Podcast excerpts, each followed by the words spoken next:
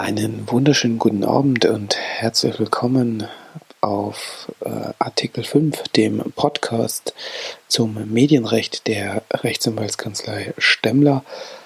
Mein Name ist André Stemmler, ich bin Fachanwalt für Urheber- und Medienrecht und in unserem heutigen Beitrag soll es um die aktuelle EU-Urheberrechtsreform gehen, beziehungsweise im Speziellen um die dort vorgesehenen oder eben nicht vorgesehenen Upload-Filter beziehungsweise auch das Leistungsschutzrecht.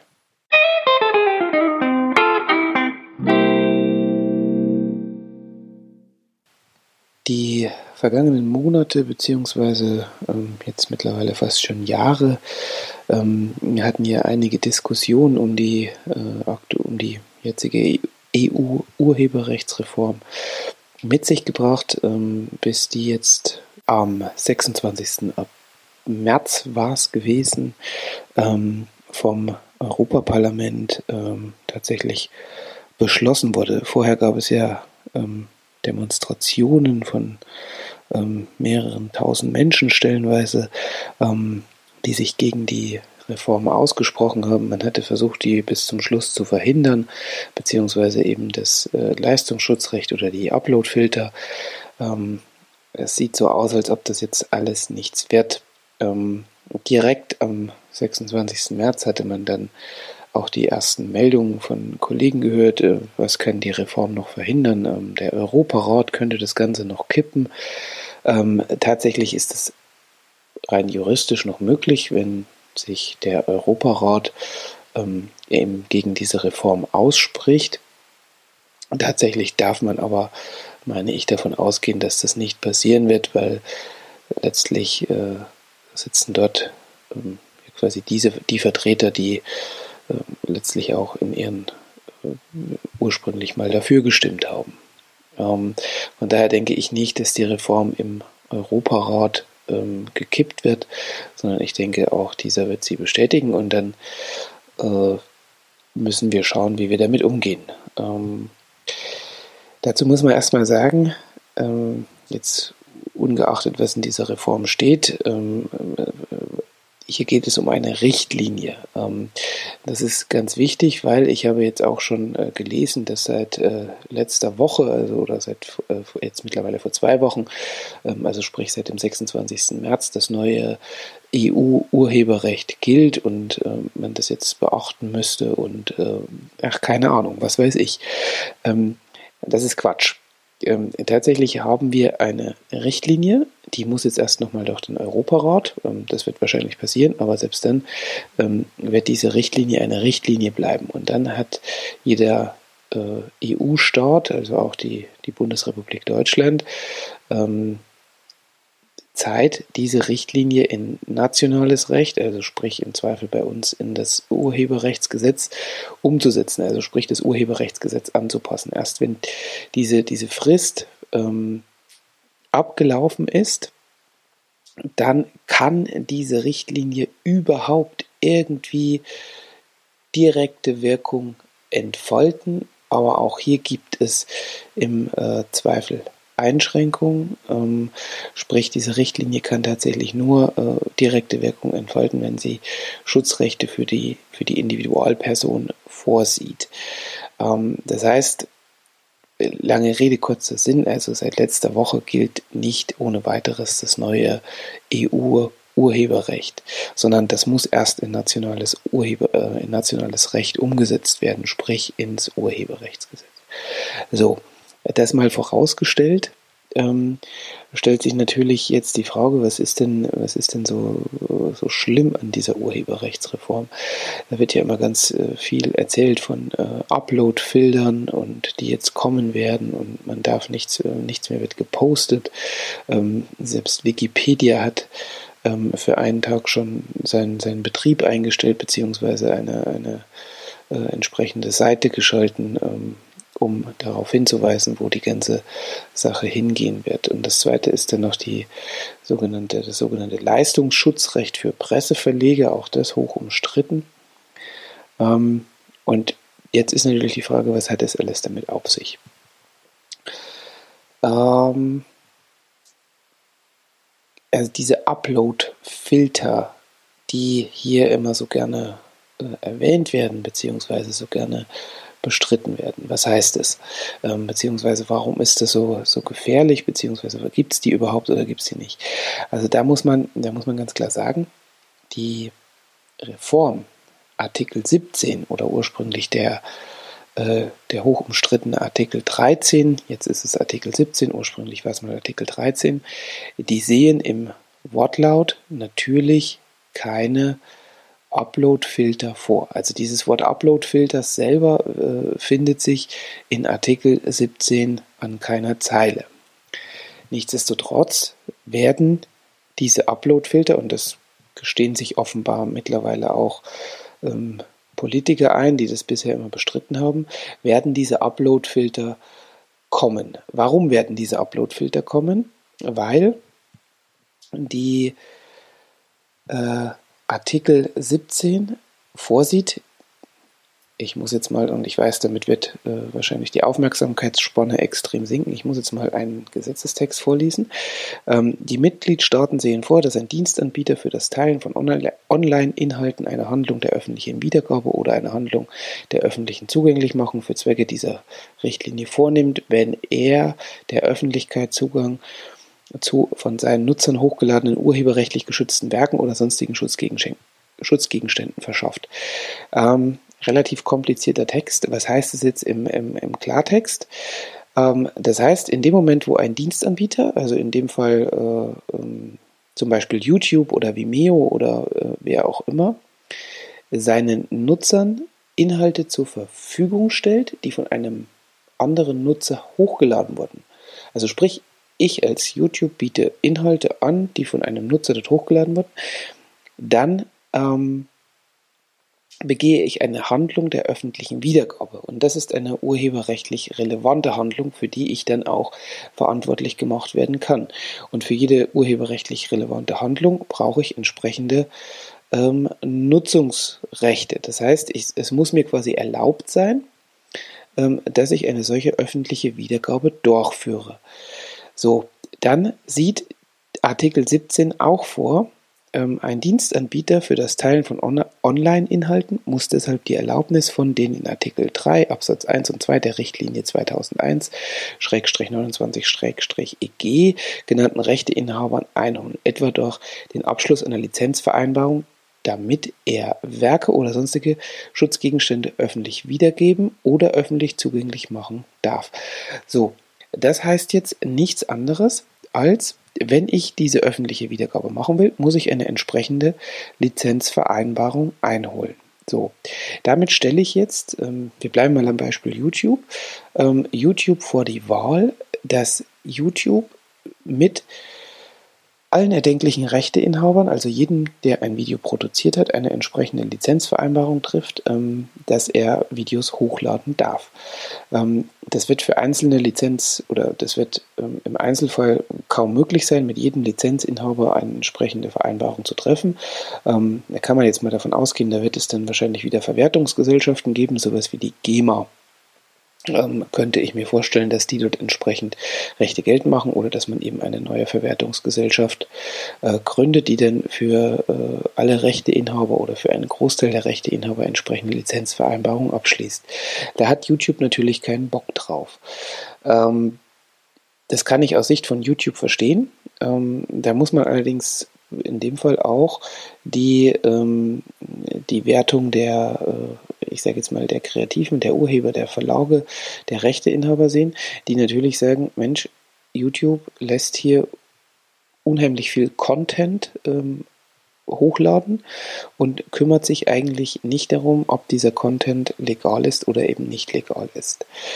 Ähm, das sind jetzt so die beiden Positionen und da muss man sich jetzt eben streiten. So, wie kommen wir jetzt allerdings zu den Upload-Filtern? Ähm, da gucken wir oder schauen wir weiter in Artikel 17 ähm, und zwar in, jetzt muss ich selber scrollen.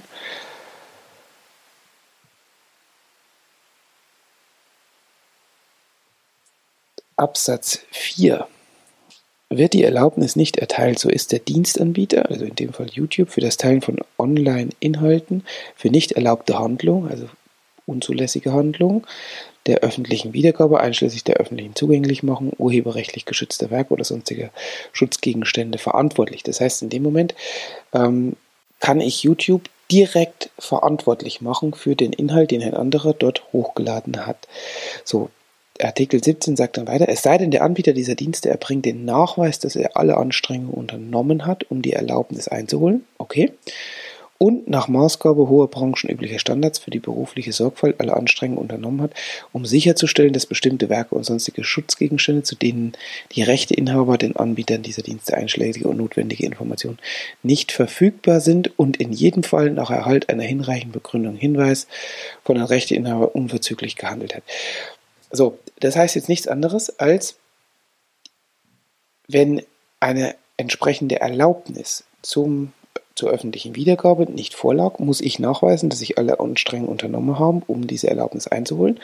Oder aber, dass ich alles unternommen habe, damit solche Werke eben nicht, beziehungsweise und, dass ich alles übernommen habe, dass solche Werke eben nicht auf meinem ähm, auf meinem Portal zur Verfügung gestellt werden. Und da kommen dann die Upload-Filter ins Spiel, ähm, weil dann muss in dem, in dem Moment muss quasi YouTube dafür Sorge tragen, ähm, technisch dafür Sorge tragen, dass solche Upload-Filter nicht zur Verfügung gestellt werden können.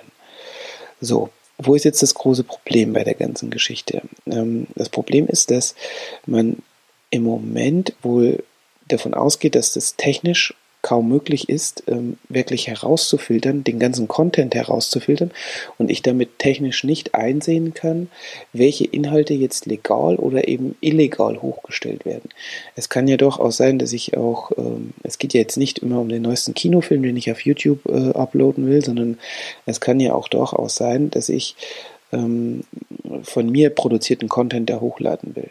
So, und das muss YouTube oder der, der Dienstanbieter in dem Fall unterscheiden. Und da sagt man, das ist technisch wahrscheinlich kaum möglich, beziehungsweise werden dort auch äh, Inhalte, die im Zweifel urheberrechtlich nicht relevant sind, ähm, herausgefiltert, weil der, der Filter kann das im Zweifel nicht unterscheiden. Ähm, das, das klassische Beispiel sind hier die, äh, die sogenannten Memes, wo man sagt, okay, die sind im Zweifel von der freien Benutzung gedeckt. Also ich darf hier urheberrechtlich geschützte Inhalte in einem Meme verarbeiten, ähm, aber der Filter kann da nicht erkennen, ob das ein Meme ist oder eben kein Meme ist ähm, und wird diese Filter im Zweifel blockieren. Das heißt, im, im, im, im weiteren Schritt geht man hier oder muss man hier davon ausgehen, dass diese Blockade sich eher ausdehnen wird, weil natürlich will der Dienstanbieter nicht dafür verantwortlich gemacht werden. Das heißt, er blockiert im Zweifel lieber etwas mehr als äh, zu wenig und blockt auch legale Inhalte, anstatt einen illegalen Inhalt äh, online gehen zu lassen. Das ist aus Sicht des Dienstanbieters ähm, völlig nachvollziehbar. So, das ist das große Problem oder das eine Problem bei diesen, bei diesen Upload-Filtern, dass man, äh, dass man eben davon ausgeht, dass auch tatsächlich legale Inhalte äh, geblockt werden und man ähm, hier so ein bisschen eine, eine äh, nicht staatliche äh, Zensur befürchtet. Ähm, eine, eine, ja, ja, tatsächlich eine, eine Zensur befürchtet und ähm, hier die, die Auswirkung, wie weit sich das Ganze erstreckt, faktisch noch, noch gar nicht absehbar sind.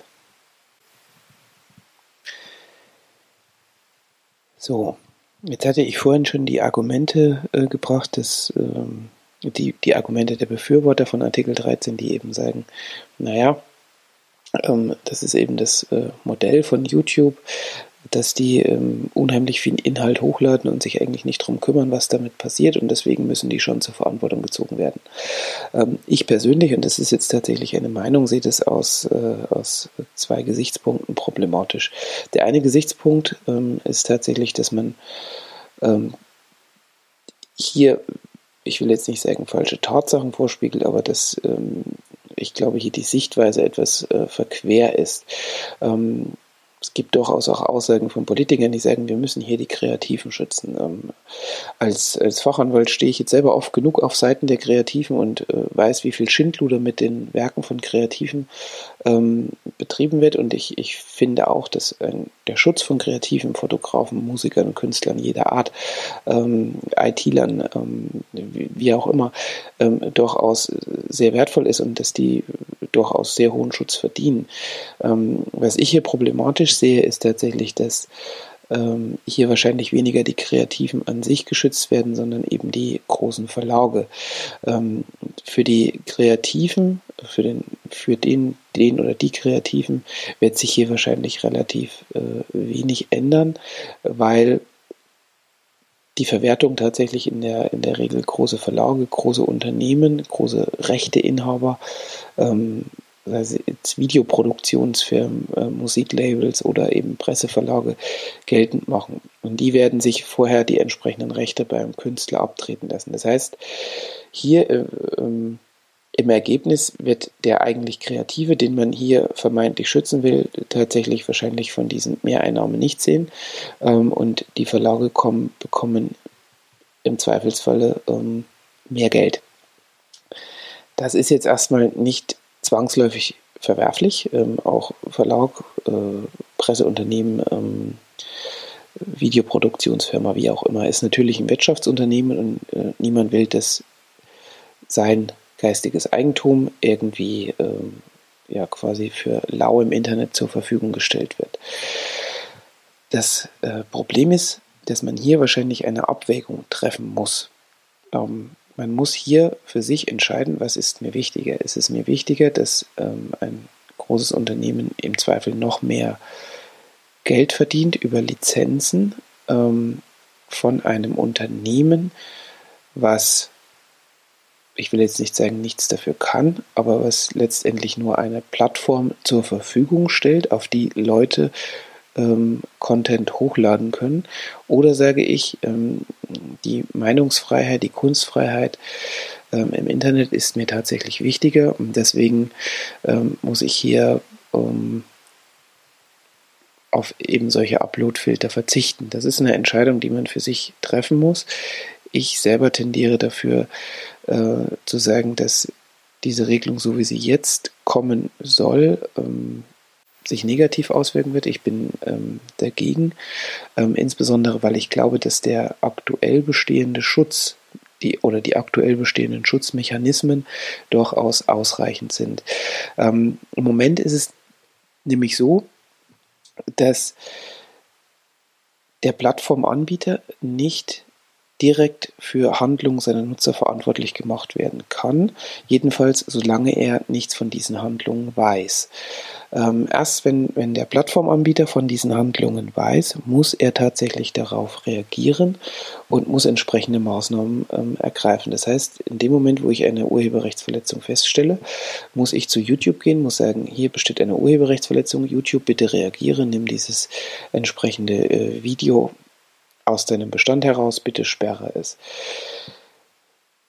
Wenn YouTube dann reagiert, ist alles schön. Wenn es nicht reagiert, muss ich eben vor Gericht gehen. Ähm, das ist meines Erachtens ein durchaus ausreichender Schutz. Wo man hier eventuell noch nachbessern könnte, ist die äh, praktische Durchsetzbarkeit. Ähm, das bereitet ab und zu mal Probleme, dass man dann unter Umständen zwar in Deutschland klagen kann, aber im, im schlimmsten Fall in den USA vollstrecken muss, ähm, was durchaus praktische Hürden sind. Aber hieran hätte man meines Erachtens eher drehen können, als ähm, die Upload-Filter einzuführen. Also lange Rede, kurzer Sinn. Ich selber halte diese Regelung für durchaus problematisch, einfach weil ich glaube, dass hier über diese sogenannten Chilling-Effekte, also sprich über Effekte, wo man äh, letztendlich mehr verbieten wird, als erlaubt sein wird, ähm, durchaus die Kreativität im Internet ähm, mehr einschränken wird.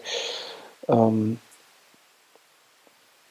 was meine persönliche Meinung eben ja durchaus negativ ist. Ein zweiter Effekt, den diese, diese, diese Upload-Filter oder diese, diese Regelung in Artikel 17 mit sich bringen wird, ist, dass wenn diese Upload-Filter kommen, ähm, wahrscheinlich kleinere äh, Anbieter gar nicht die Möglichkeit haben, solche Filter technisch einzusetzen. Ähm, eingesetzt werden diese Filter dann im Zweifel von eher großen Unternehmen, wie zum Beispiel Google oder also der Betreiber von YouTube, Facebook oder wen auch immer. Und dann wird der komplette Datenstrom eben durch diese Kanäle gelenkt. Und das ist aus datenschutzrechtlicher Sicht, beziehungsweise kann aus datenschutzrechtlicher Sicht äh, problematisch werden, weil dann wieder wenige große Unternehmen sehr viel äh, Daten erhalten und das im Zweifel zu einer weiteren äh, Monopolisierung ähm, des ja, Monopolisierung des Datenschutzrechts kann man das so ausdrücken. Ich weiß es gerade selber nicht. Ähm, ähm, oder der Datenhoheit, äh, Monopolisierung der Datenhoheit, das klingt vielleicht besser, ähm, führen kann. Also sprich, wenige große Unternehmen werden eine ganz große Menge oder werden eine große Menge an Daten erhalten. Ähm, und auch das sehen äh, Datenschützer durchaus kritisch. So, das sind jetzt die Upload-Filter. Ähm, und dann gibt es noch die, das sogenannte Leistungsschutzrecht. Ähm, auch das eine sehr spannende Geschichte. Ähm, das ist geregelt in Artikel 15 und soll die Online-Nutzung von Presseveröffentlichungen zugunsten von Presseverlagen schützen. So, ähm, Artikel 15 sieht letztendlich vor, dass ähm, auch kleinere Ausschnitte von Presseveröffentlichungen, wenn diese auf einem Portal zur Verfügung gestellt werden, ähm, dass der Presseverlag hierfür ein entsprechendes ähm, eine entsprechende Lizenzgebühr, eine entsprechende Entschädigung erhalten soll. Äh, tendenziell erstmal nicht schlecht. Ähm, Warum wird das Ganze so problematisch gesehen? Ähm, hier wehren sich insbesondere äh, große Suchmaschinen wie Google, ähm, weil die eben sagen, naja, ähm, was wir hier machen ist, wir stellen ganz kurze Ausschnitte von euren, ähm, von euren Überschriften, von euren Artikeln, die ihr veröffentlicht, stellen wir in der Suchmaschine zur Verfügung, sodass der Nutzer der Internetnutzer potenziell einen ersten Einblick bekommt. Wir kennen es alle, diese zwei Zeilen, die ich da auf Google sehe, diese, diese Snippet-Vorschau mit, äh, mit 100 Zeichen, ähm, 120 Zeichen. Ähm, sehen wir, äh, sehen wir und äh, das soll der Nutzer eben sehen und dann kann er entscheiden, klickt er drauf oder klickt er nicht drauf. Und dadurch ermöglichen wir den, den, den Verlagen überhaupt erstmal, ähm, dass Anbieter auf ihre Seite kommen. So, Presseverlage sagen, das finden wir jetzt alles ungerecht, weil selbst diese kurzen Ausschnitte, das ist eine äh, Vervielfältigung unserer, oder das ist eben ein Ausschnitt unserer Werke, an denen wir die Rechte haben. Und äh, auch hierfür müssen wir eine entsprechende Lizenzgebühr bekommen. So, ihr hört jetzt schon in meinem Unterton raus, auch ich bin, äh, auch ich bin kein Freund von diesem, von diesem Leistungsschutzrecht. Ähm, warum? Weil ich das äh, tatsächlich ganz genau wie Google sehe und sage, äh, Mensch, die Suchmaschinen beziehungsweise die ähm, Leute, die diese kurzen oder diese ähm, Institutionen, die diese kurzen Snippets zur Verfügung stellen, die sind quasi die, äh, die Autobahn, die Nutzer auf eure Seiten lenken. Ähm, und was hier versucht wird, ist einfach nur noch mehr Einnahmen zu generieren, ohne dass hier wirklich ein Mehrwert dahinter steckt. Ähm, ich kann natürlich auch die Presseverlage verstehen, die sagen, wir wollen jetzt nicht, dass unsere Inhalte kopiert werden, aber da muss man sich äh, ganz klar fragen, ähm, ist es denn wirklich, ähm, ist denn wirklich die, der, der kurze Ausschnitt, den ich bei Google sehe, diese zwei Zeilen, ist es denn wirklich gleichzusetzen mit einem vollwertigen Artikel, ähm, den ich kostenlos im Internet sehe? Ähm, sehe ich tatsächlich nicht so. Ähm, von daher halte ich auch das Leistungsschutzrecht äh, für, für problematisch beziehungsweise für keine gute Lösung. Ungeachtet dessen muss man einfach, äh, muss man auch dazu wissen, dass es dieses Leistungsschutzrecht schon seit, ähm, ich meine, 2013 im deutschen Urheberrecht gibt und es funktioniert gar nicht. Ähm, wurde damals eingeführt, auch unter großem Getöse, mit viel Widerstand äh, seitens der großen Suchmaschinen. Ähm, seitens der großen Suchmaschinen ähm, hat tatsächlich nicht funktioniert. Ähm, es gab, gab so ein paar Verlage, die haben dann mal versucht, ähm, irgendwelche Lizenzverträge mit äh, Google zu schließen, woraufhin Google dann gesagt hat, okay, wir, das wollen wir nicht ähm, und wenn ihr darauf beharrt, dann nehmen wir eben eure Ergebnisse aus unserer Suchmaschine heraus. es gab dann wohl bei, bei einigen äh, Unternehmen durchaus äh, größere Einbrüche im Traffic, ähm, also sprich bei den Webseitenbesuchern, so dass man sich dann entschlossen hat, äh, ähm, hier nicht weiter gegen die Suchmaschine vorzugehen. Was mich an ähm, dieser, dieser ganzen Diskussion beim Leistungsschutzrecht auch noch so ein ganz klein wenig stört, ist auch hier die, ich sage jetzt mal, die Informationspolitik, die durch die Befürworter ähm, die durch die Befürworter betrieben wird. Ähm, hier sagt man zum Beispiel, ähm, dass äh, gerade auch Blogger ähm, ähm Blogger geschützt werden müssen. Ähm, was hier allerdings übersehen wird oder einfach nicht erwähnt wird, äh, man weiß es nicht, ist, dass äh, Blogger eben aus, auch von dieser Regelung ausgenommen sind, weil Blogger eben keine Presseveröffentlichungen in dem Sinne sind, ähm, und damit eben nicht unter dieses Leistungsschutzrecht fallen. Also man wird auch hier, man wird auch hier eher die großen, ähm, die großen Verlage schützen. Im Ergebnis ähm, muss man, äh, glaube ich, zwei Sachen sagen. Einer, äh, die eine Sache ist, ähm, ich denke, es hören sich beide Argumente sowohl beim Leistungsschutzrecht als auch bei, äh, bei den, ja, bei den Upload-Filtern ähm, kann man ganz gut, kann man ganz gut verargumentieren. Ähm, so dass wohl letztlich jeder für sich entscheiden muss, was er gut findet oder was nicht. In der Praxis werden wir letztendlich mit, mit wohl jetzt mit den Upload-Filtern und mit dem Leistungsschutzrecht umgehen müssen. Wo die ganze Reise hingehen wird, ähm, das werden wir sehen. Und die zweite Sache, die, äh, die ich denke, äh, die man hier nicht aus den Augen verlieren sollte, ist äh, der Umstand, dass durch diverse Rechtsprechung, Gesetzesänderungen in den letzten Jahren das Internet gefühlt schon 150 Mal ähm, zerstört wurde, untergegangen ist, am Ende war. Tatsächlich sind wir heute alle immer noch im Internet. Ähm, ich sehe immer noch Inhalte ich sehe immer noch keine Ahnung, was weiß ich. Also das Internet funktioniert noch, obwohl es schon tausendmal totgesagt wurde. Ähm, ich denke, es wird hier auch nicht anders sein. Ähm, das Internet wird weiter existieren. Ähm, es wird sich vielleicht verändern. Ähm, allerdings, es wird das Internet weiter geben. So, und das ist, denke ich, ein gutes Schlusswort. Ich würde mich freuen, wenn ihr beim nächsten Mal wieder dabei seid und sage Tschüss und auf Wiedersehen. Bis zum nächsten Mal.